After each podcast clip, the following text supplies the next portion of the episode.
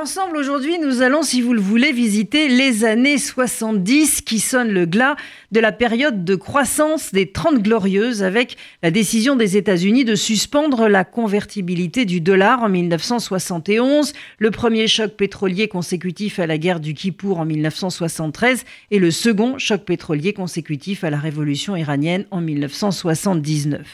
À partir du milieu de la décennie, on assiste à une certaine recrudescence de la guerre froide en raison du déclin relatif des États-Unis qui se rapprochent de la Chine, tandis que l'influence soviétique gagne du terrain en Asie et en Afrique, notamment en Indochine, en Angola, en Éthiopie et en Afghanistan. En Europe, la CEE e passe de 6 à 9 membres avec l'adhésion du Royaume-Uni, de l'Irlande et du Danemark, tandis que le Portugal, la Grèce et l'Espagne s'engagent sur la voie de la démocratie. Sur les radios, Michel Sardou chante les balles populaires. Dans les balles populaires, l'ouvrier parisien, la casquette en arrière tourne, tourne, tourne bien. Dans les balles populaires, les raquettes du samedi, du bleu sur les paupières tourne, tourne, tourne aussi.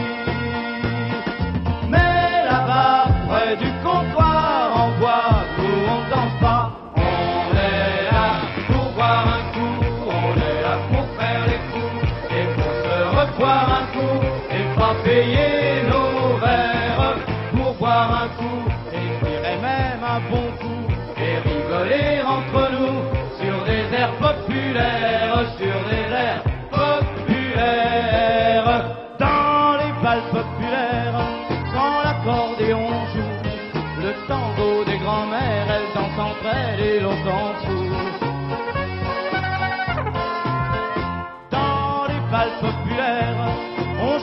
chante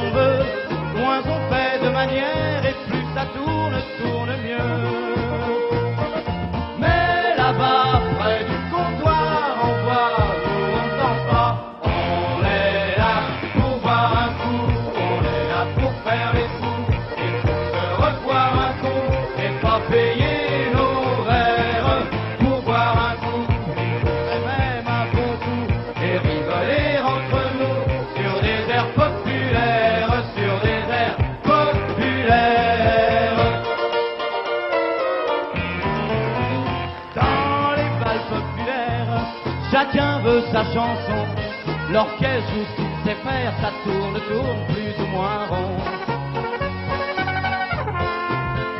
Dans bal populaire, quand le barman s'endort, même après la dernière, ça tourne, tourne, tourne encore. Mais là-bas, près du comptoir, en bois, nous on ne pas.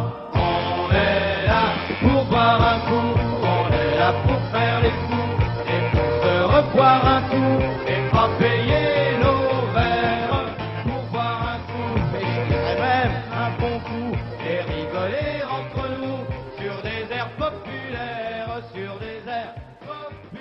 Si la guerre du Biafra s'achève au mois de janvier, après avoir fait quelques 2 millions de morts en 30 mois, en Jordanie, le septembre est noir, Richard Audier.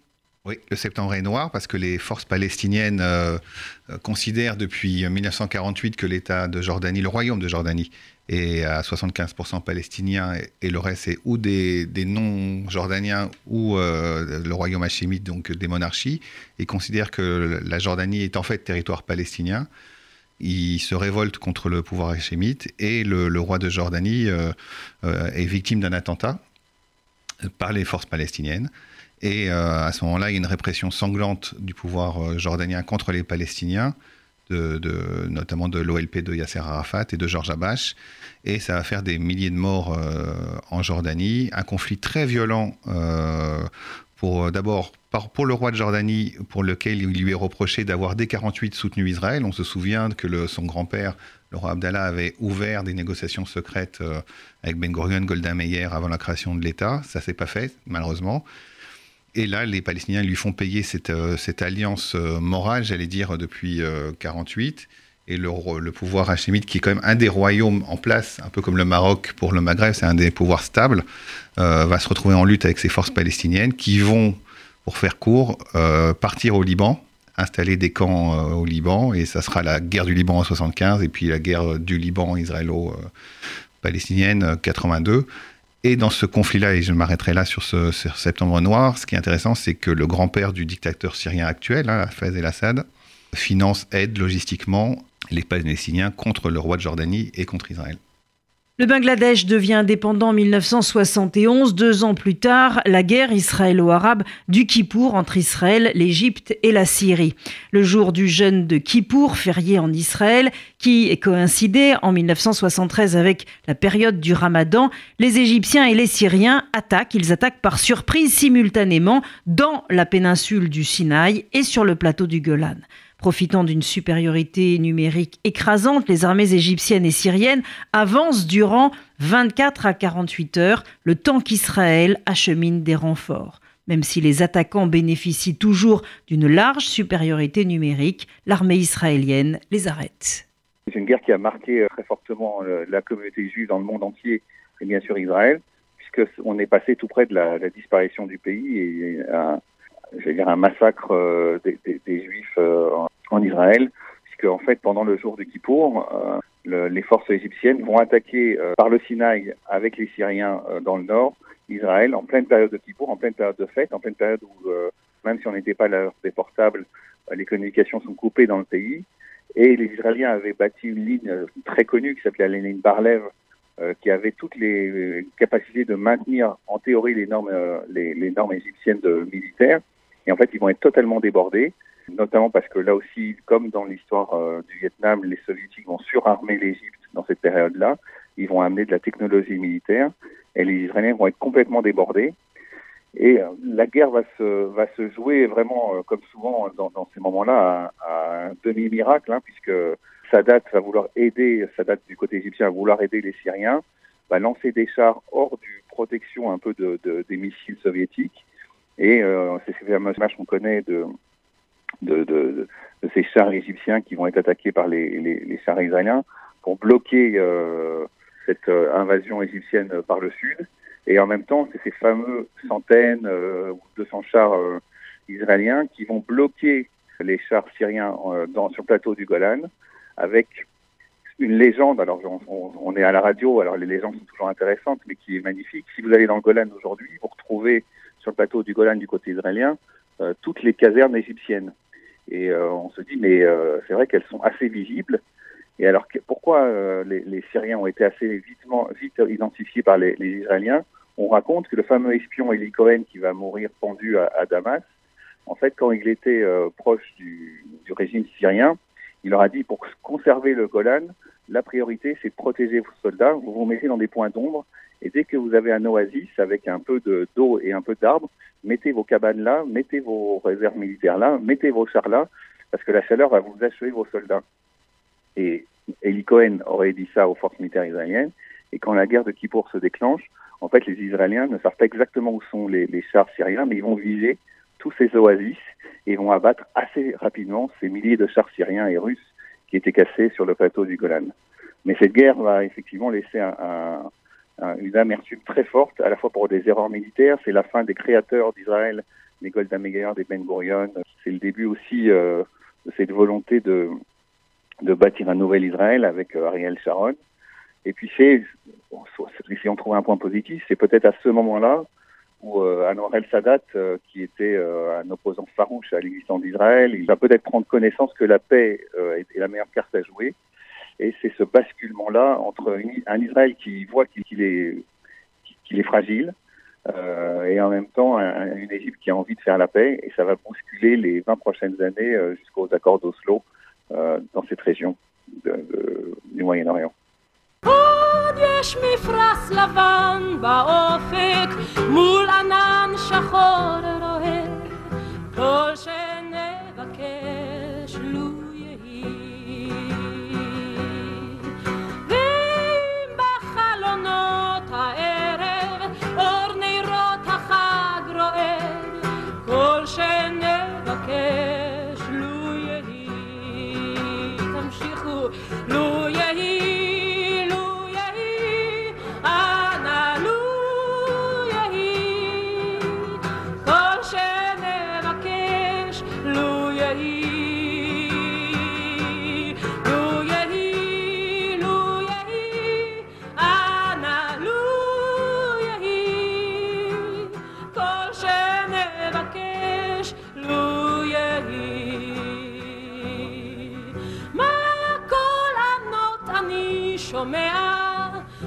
שופר וקול תופים, כל שנבקש לו יהי.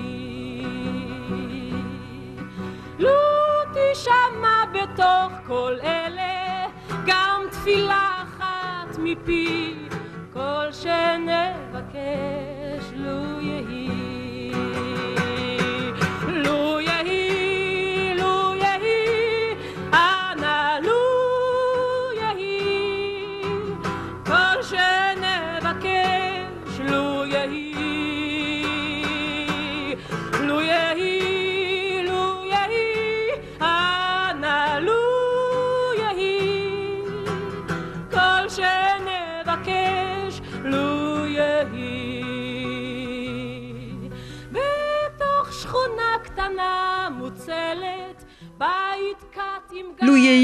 chanson écrite donc en 1973 par Naomi Shemer en l'honneur de ces soldats israéliens tués pendant la guerre de Kippour. Cette guerre de Kippour débouche sur le premier choc pétrolier. Il s'agit pour faire court d'une crise mondiale des prix du pétrole qui débute en fait en 1971 à la suite du pic de production de pétrole des États-Unis. La crise monétaire atteint son paroxysme lorsque le président d'alors, Richard Nixon, provoque l'effondrement du système de Bretton Woods en suspendant donc officiellement la convertibilité en or du dollar. L'effet est immédiat, forte concentration de la dévalorisation du dollar et donc des cours du pétrole qui sont libellés en dollars. La crise économique induite est cependant souvent associée à ce choc à cause de la déclaration d'embargo de l'OPEP, accélérant encore la hausse du prix du baril dans le contexte de cette fameuse guerre du Kippour. Octobre 1973 date traditionnellement donc associé au début de la crise. D'octobre à mars 74, le prix du baril est quadruplé, passant de 2,59 dollars à 11,65 dollars. Les effets du premier choc pétrolier vont se faire sentir jusqu'en 1978. Un second choc suivra en 1979. Numéro 1 des hit parades en France, c'est Jérôme. La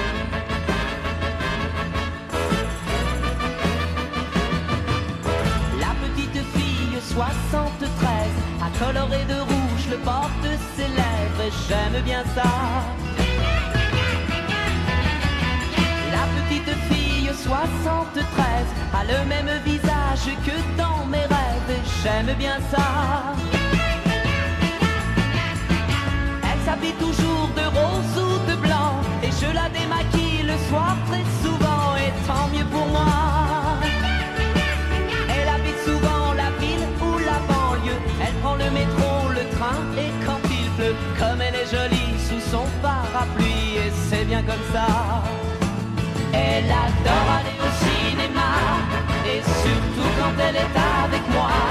Elle aime bien danser toutes les nuits quand elle a bu un peu de whisky. 73 a coloré de rouge le bord de ses lèvres et j'aime bien ça. La petite fille 73 est toujours amoureuse quand la nuit s'achève et j'aime bien ça. Elle coiffe ses cheveux, déjà elle s'inquiète. Un peu de parfum, elle n'est jamais prête et tant pis pour moi. Elle est en retard à tous mes rendez-vous, alors ça me rend toujours un peu jaloux. Elle me fait pleurer, elle me fait chanter, c'est bien comme ça. Elle adore tous les jeux dangereux, et surtout quand on est tous les deux. Elle aime bien téléphoner parfois, quand elle s'ennuie un peu trop de moi. La petite fille 73 a coloré de rouge le bord de ses lèvres et j'aime bien ça. 73 a toujours le sourire quand le jour se lève et j'aime bien ça. Elle sort tous les soirs et rentre à minuit et même un peu plus tard quand vient le samedi, c'est très bien comme ça. Elle a des photos au mur de sa chambre. Elle rêve de moi et on est ensemble. Elle pense à sa vie quand elle sera grande et c'est bien comme ça. Elle adore aller au cinéma et surtout quand elle est avec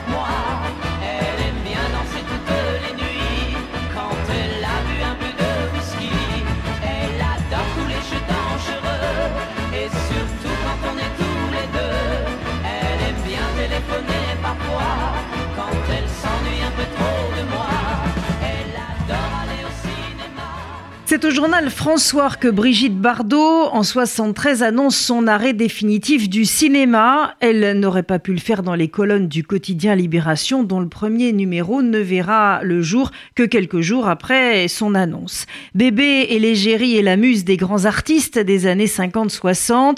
Emblème de l'émancipation des femmes et de la liberté sexuelle de cette époque, elle incarne tout à la fois des rôles de femme enfant et de femme fatale, devenant rapidement un sexe symbole de renommée internationale.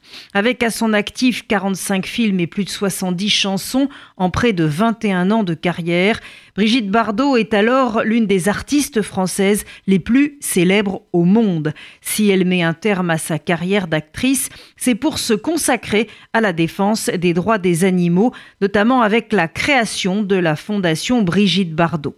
À partir des années 80, Brigitte Bardot suscite le débat en raison de prises de position quelque peu radicales. Gardons plutôt en tête les souvenirs de la madrague.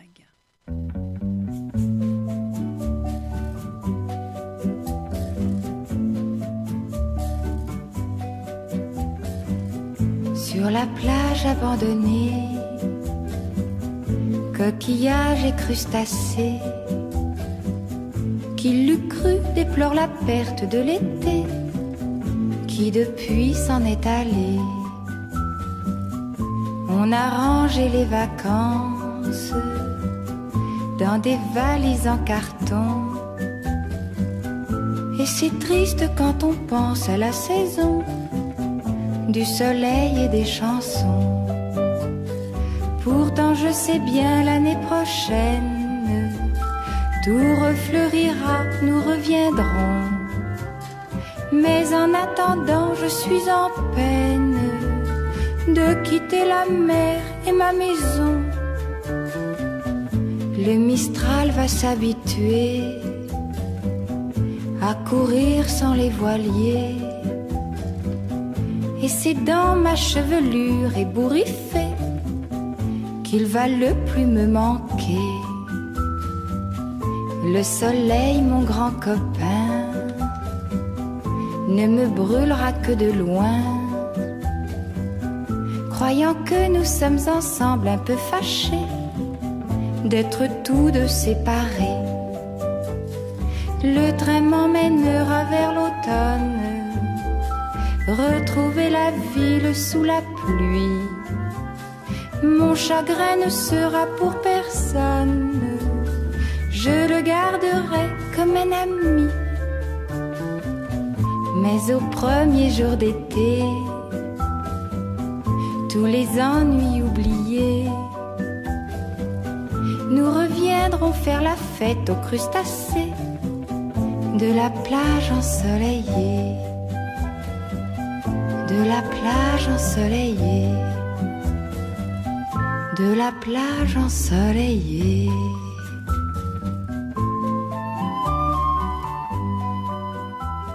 À Paris, la tour Montparnasse est inaugurée.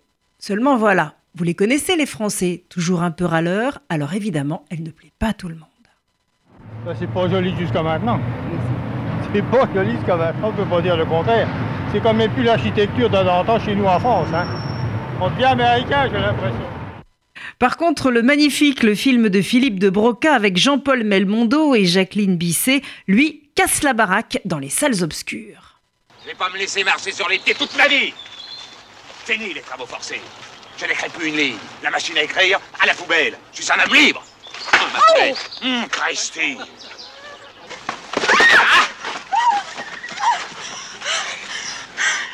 Lâchez-moi, Jamais. vous me faites mal. Tant mieux. Sale brute, Je croyais que vous aimiez ça, les grands fauves. je vous déteste. Comme je pense que je voulais écrire une thèse sur vous. Ça intéresse personne. Tout le monde s'en fout de votre thèse. Quoi? Oh Un autre film va également faire parler de lui, et ce jusqu'à aujourd'hui, Les aventures de Rabbi Jacob, écrit et réalisé par Gérard Houry et Daniel Thompson, avec la collaboration du rabbin Josie Eisenberg et le génial Louis de Funès.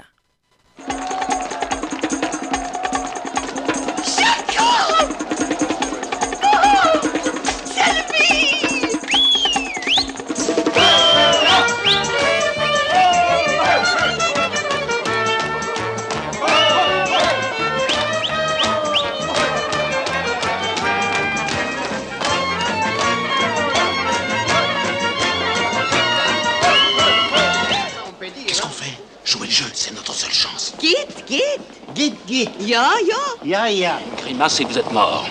Grimace, Comment vous appelez-vous? Pivert, Victor Pivert, comme l'oiseau.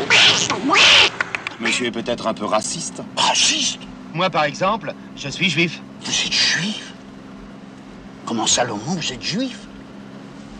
Tout ça fait rien, je vous garde quand même. Picasso vient de mourir et dans les librairies, un roman. Il sera traduit en 18 langues, 20 millions d'exemplaires seront vendus dans 22 pays. Ce best-seller, c'est un sac de billes de Francis Joffo. Un récit autobiographique qui a pour théâtre la Seconde Guerre mondiale. Deux jeunes frères juifs doivent s'enfuir à travers la France occupée par l'armée allemande. Je vous lis un extrait. La bille roule entre mes doigts au fond de ma poche. C'est celle que je préfère, je la garde toujours celle-là. Le plus marrant, c'est que c'est la plus moche de toutes. Rien à voir avec les agates ou les grosses plombées que j'admire dans la devanture de la boutique du père Ruben au coin de la rue Ramet.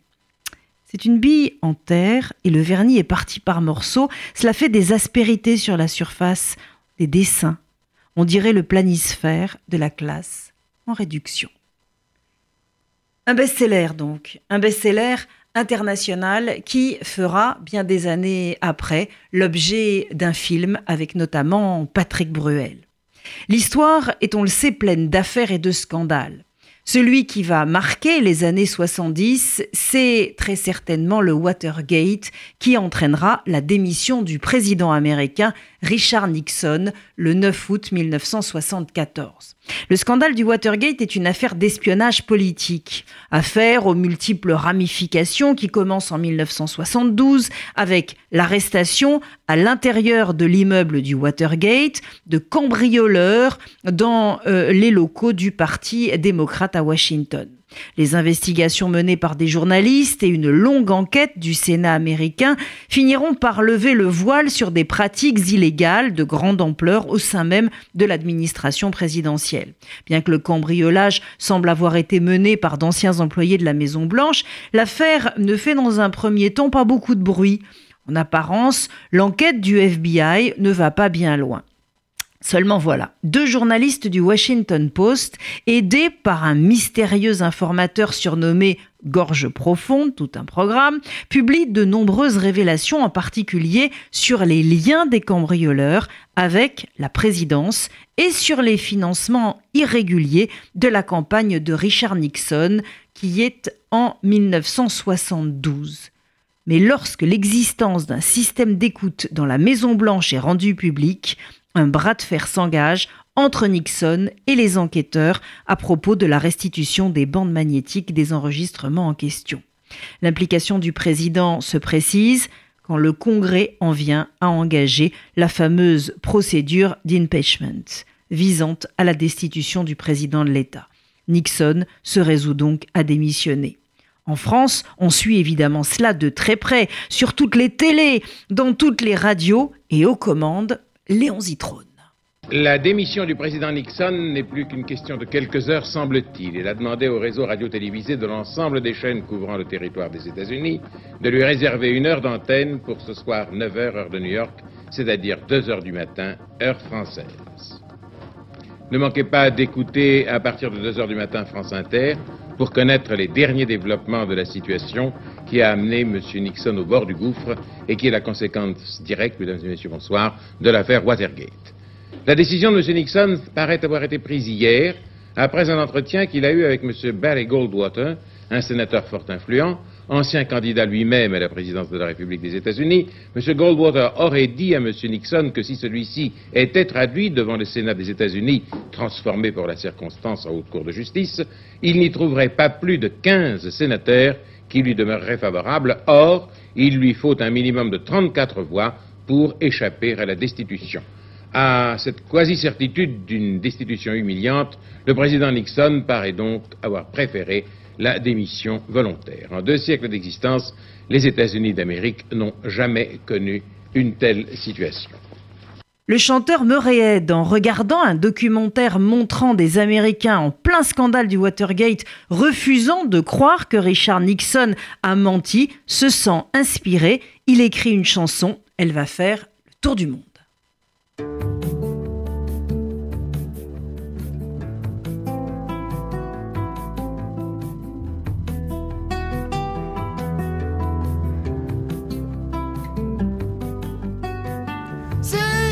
So, Joe, please. Say it ain't so. That's not what I wanna hear, Joe, and I got a right to know. Say it ain't so, Joe, please. Say it ain't so. I'm sure they're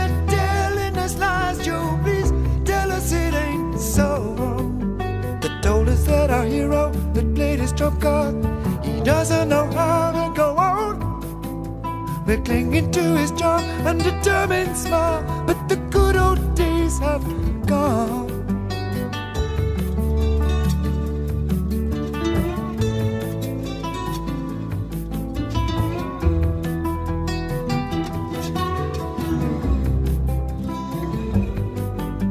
The image and the empire may be falling apart.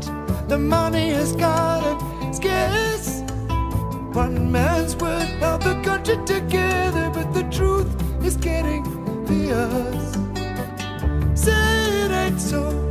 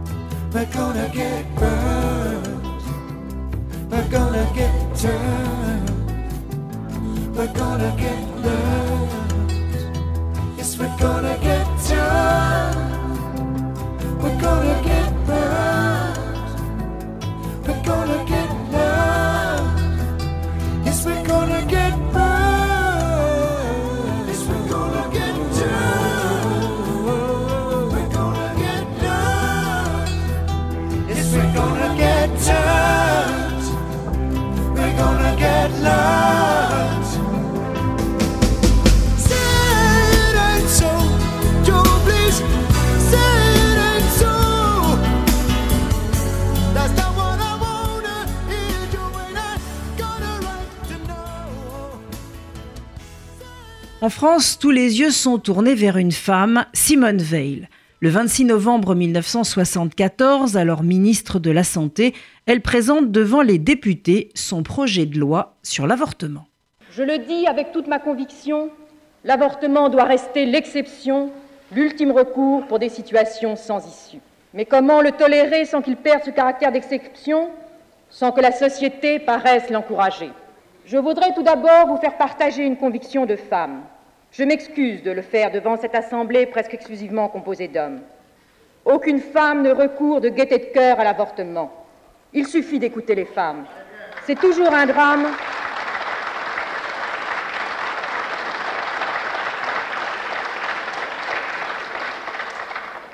C'est toujours un drame, cela restera toujours un drame. Actuellement, celles qui se trouvent dans cette situation de détresse, qui s'en préoccupe? La loi les rejette non seulement dans l'opprobre, la honte et la solitude, mais aussi dans l'anonymat et l'angoisse des poursuites. Contraintes de cacher leur état, trop souvent elles ne trouvent personne pour les écouter, les éclairer et leur apporter un appui et une protection. Parmi ceux qui combattent aujourd'hui une éventuelle modification de la loi répressive, combien sont-ils ceux qui se sont préoccupés d'aider ces femmes dans leur détresse? Combien sont-ils ceux qui, au-delà de ce qu'ils jugent comme une faute, ont su manifester aux jeunes mères célibataires la compréhension et l'appui moral dont elles avaient un si grand besoin? Le 17, juin 1960, le 17 janvier pardon, 1975, la loi Veil légalisant l'interruption volontaire de grossesse est promulguée. Jusque-là, avorter pour une raison non médicale était un délit passible de prison. Retour sur le combat donc qui a mené à l'adoption de euh, cette loi avec euh, ce discours que vous venez d'entendre, cet extrait de discours que vous venez d'entendre euh, de Simone Veil. Et alors que la France, avec cette loi, montre sa capacité de changement, on se souvient que sous la présidence du même Valéry Giscard d'Estaing, la grâce sera refusée à Christian Ranucci, condamné à mort pour le meurtre le 3 juin 1974 de la petite Marie-Dolores Rambla, âgée de 8 ans. Il sera exécuté à la prison des Baumettes. Contrairement à une idée répandue, ce n'est pas Christian Ranucci, mais Amida Djandoubi, guillotiné le 10 septembre 1977 à la prison des Baumettes à Marseille, là encore, qui sera la dernière personne à avoir subi la peine de mort en France, grâce, là encore, refusée par Valéry Giscard d'Estaing.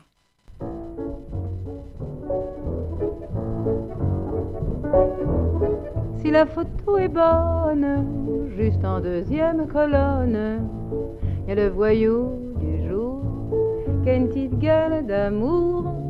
Dans la rubrique du vice, il y a l'assassin de service qui n'a pas du tout l'air méchant, qui a plutôt l'œil intéressant, coupable ou non coupable, s'il doit se mettre à table, dites-lui donc qu'il vienne pour se mettre à la mienne. Si la photo est bonne, il est bien de sa personne, n'a pas plus l'air d'un assassin que le fils de mon voisin. Ce gibier de potence, pas sorti de l'enfance, va faire sa dernière prière pour avoir trop aimé sa mère. Bref, on va prendre un malheureux qui avait le cœur trop Moi qui suis femme de président, j'en ai pas moins de cœur pour autant de voir tomber des têtes. À la fin, ça m'embête. Et mon mari, le président, qui m'aime bien, qui m'aime tant, quand il voit que je flanche, tripote la balance. Si la photo est bonne, on m'amène ce jeune homme, ce fils de rien, ce tout est pire, cette crapule au doux sourire, ce grand gosse au cœur tendre qu'on n'a pas su comprendre. Je, je, sens que je vais le conduire sur le chemin du repentir. Pour l'avenir de la France contre la délinquance. C'est bon, je fais le premier geste, que la justice fasse le reste mais je vous le rappelle, je veux qu'il soit fidèle à l'image de son portrait, qu'il se ressemble trait pour trait. C'est mon ultime condition pour lui accorder mon pardon, pour m'amène ce jeune homme. Si la photo est bonne, si la photo est bonne, si la photo est bonne.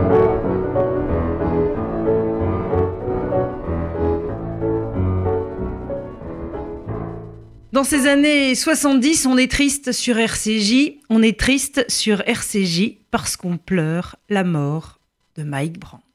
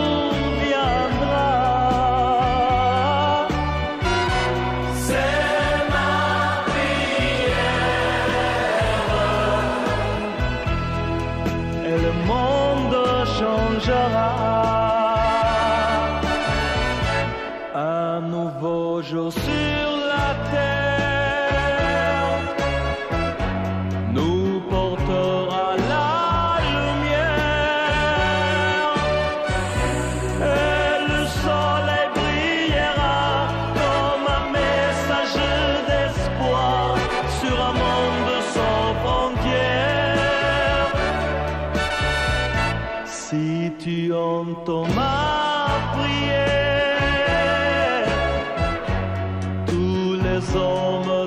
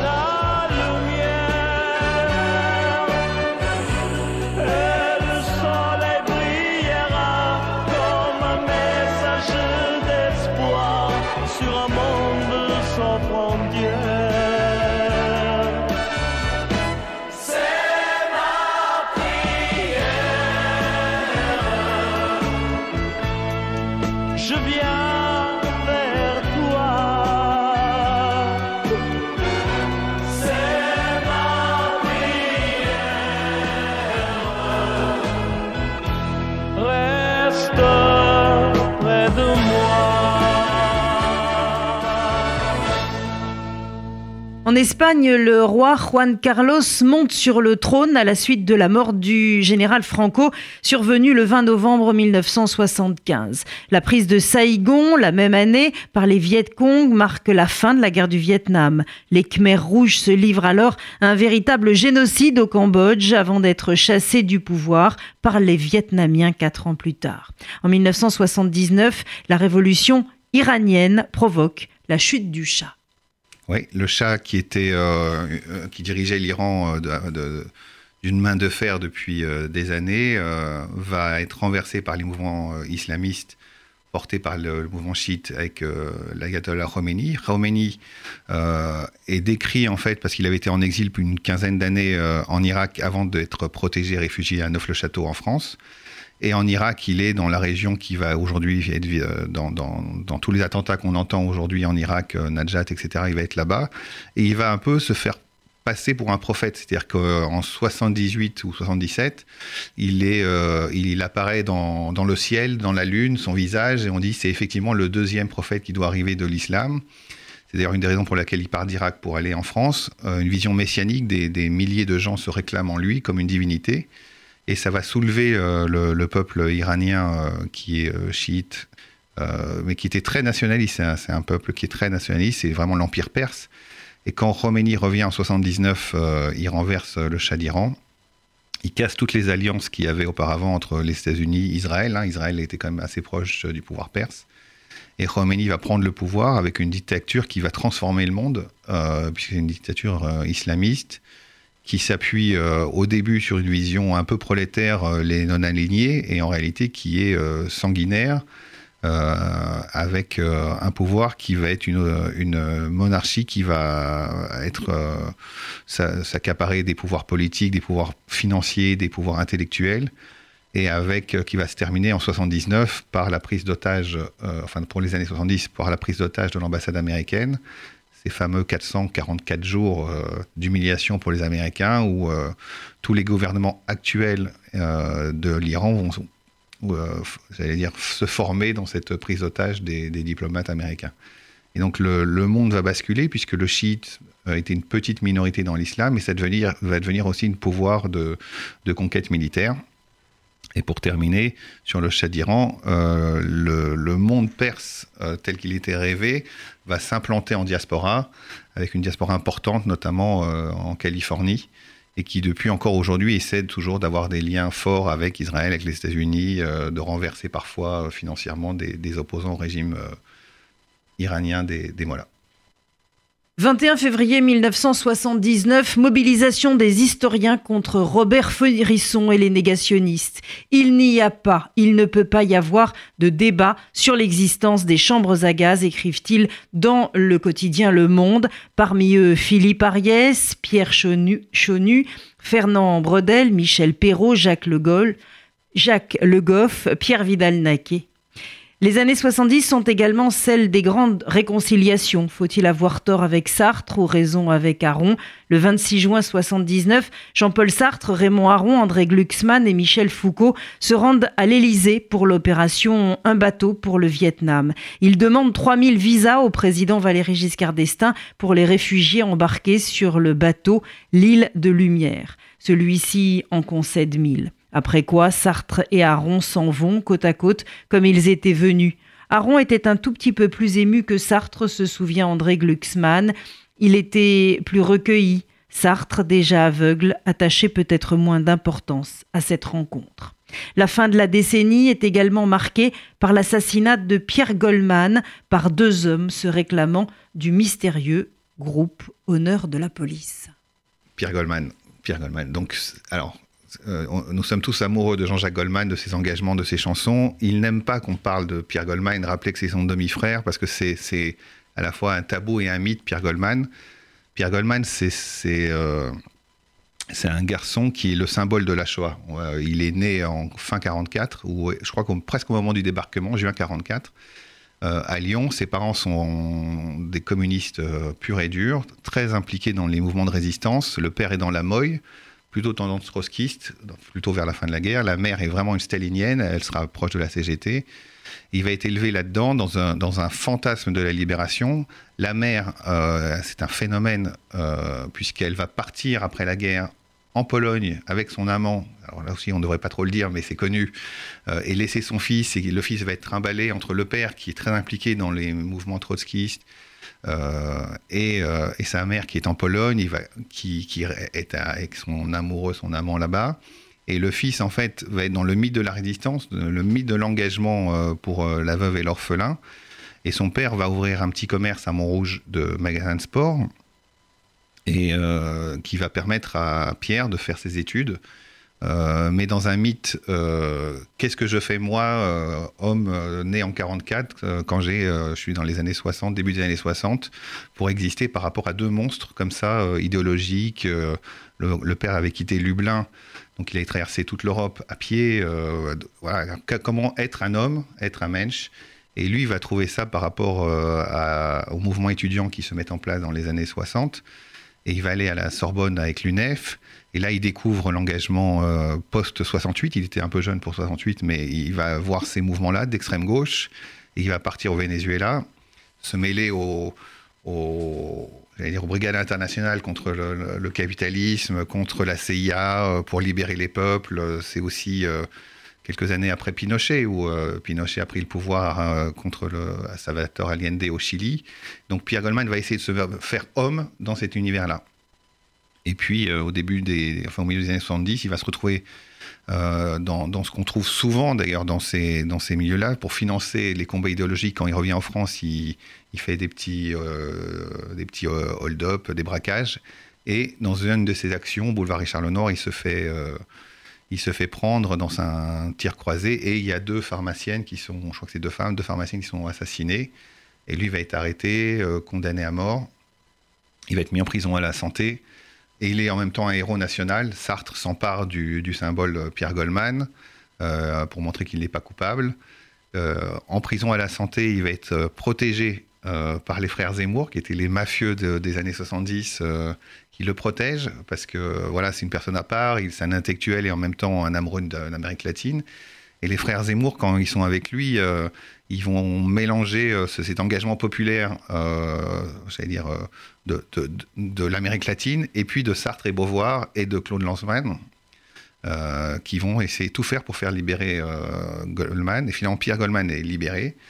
Et la police, qui était à l'époque mélangée avec les histoires de Pierre Sidos, l'œuvre française, voit en lui le métèque. D'ailleurs, il écrit un livre, c'est vraiment un livre à, à, conseiller, même je vais dire à imposer à tous nos auditeurs, ses souvenirs d'un juif polonais né en France. Ce livre est incroyable, il raconte ce parcours-là qu'on vient de dire.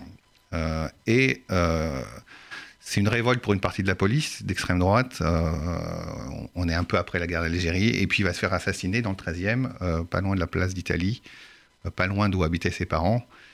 c'est l'échec absolu, mais c'est aussi toutes les séquelles de la Shoah, c'est les séquelles aussi de cette guerre idéologique avec le communisme, le, Trotsky, c'est ce qu'on fallait changer le monde, etc. Voilà, c'est vraiment un symbole, une personne peu connue, on connaît juste cet assassinat, mais voilà, c'est pour, pour, pour, faire du unique, c'est quelqu'un qui n'a pas trouvé sa résilience. Donc il a été dans l'excès en permanence. Et pour son frère, euh, et pour ses frères, Robert et Jean-Jacques, euh, c'est une sorte de tabou parce qu'on ne sait pas quoi en faire. Est-ce qu'il était meurtrier? Est-ce qu'il était. Euh, voilà. C'est un homme et un livre à lire.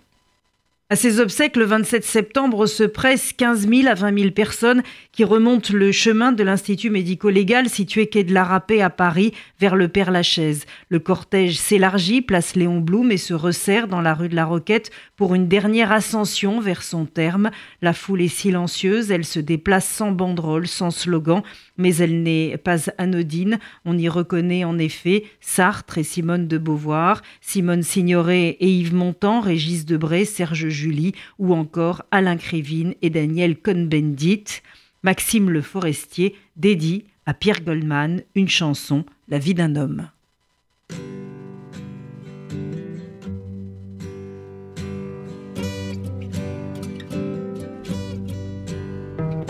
à ceux qui sont dans la moyenne, à ceux qui n'ont jamais volé,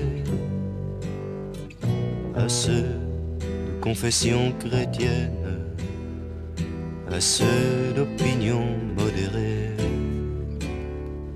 à ceux qui savent bien se plaindre, à ceux qui ont peur du bâton, à tous ceux n'ont rien à craindre. Dis que Pierre est en prison. Dormez en paix, monsieur le juge, lorsque vous rentrez du travail, après le boulot, le déluge. Tant pis pour les petits détails. Aujourd'hui, cette affaire est close.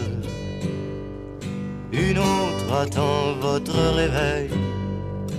La vie d'un homme, peu de choses à côté de votre sommeil.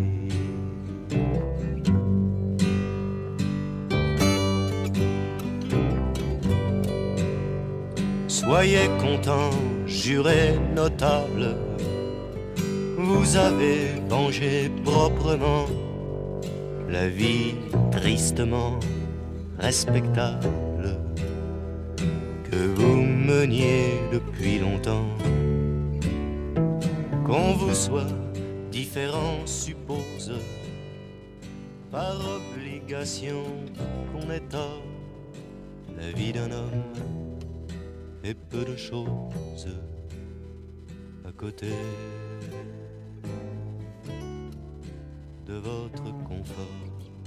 Les jeunes et les moins jeunes écoutent Véronique Sanson en mangeant à pleines dents un McDo dont le premier restaurant de France vient d'ouvrir ses portes à Strasbourg dans le centre commercial des Halles. Et voilà, fini notre tour des années 70.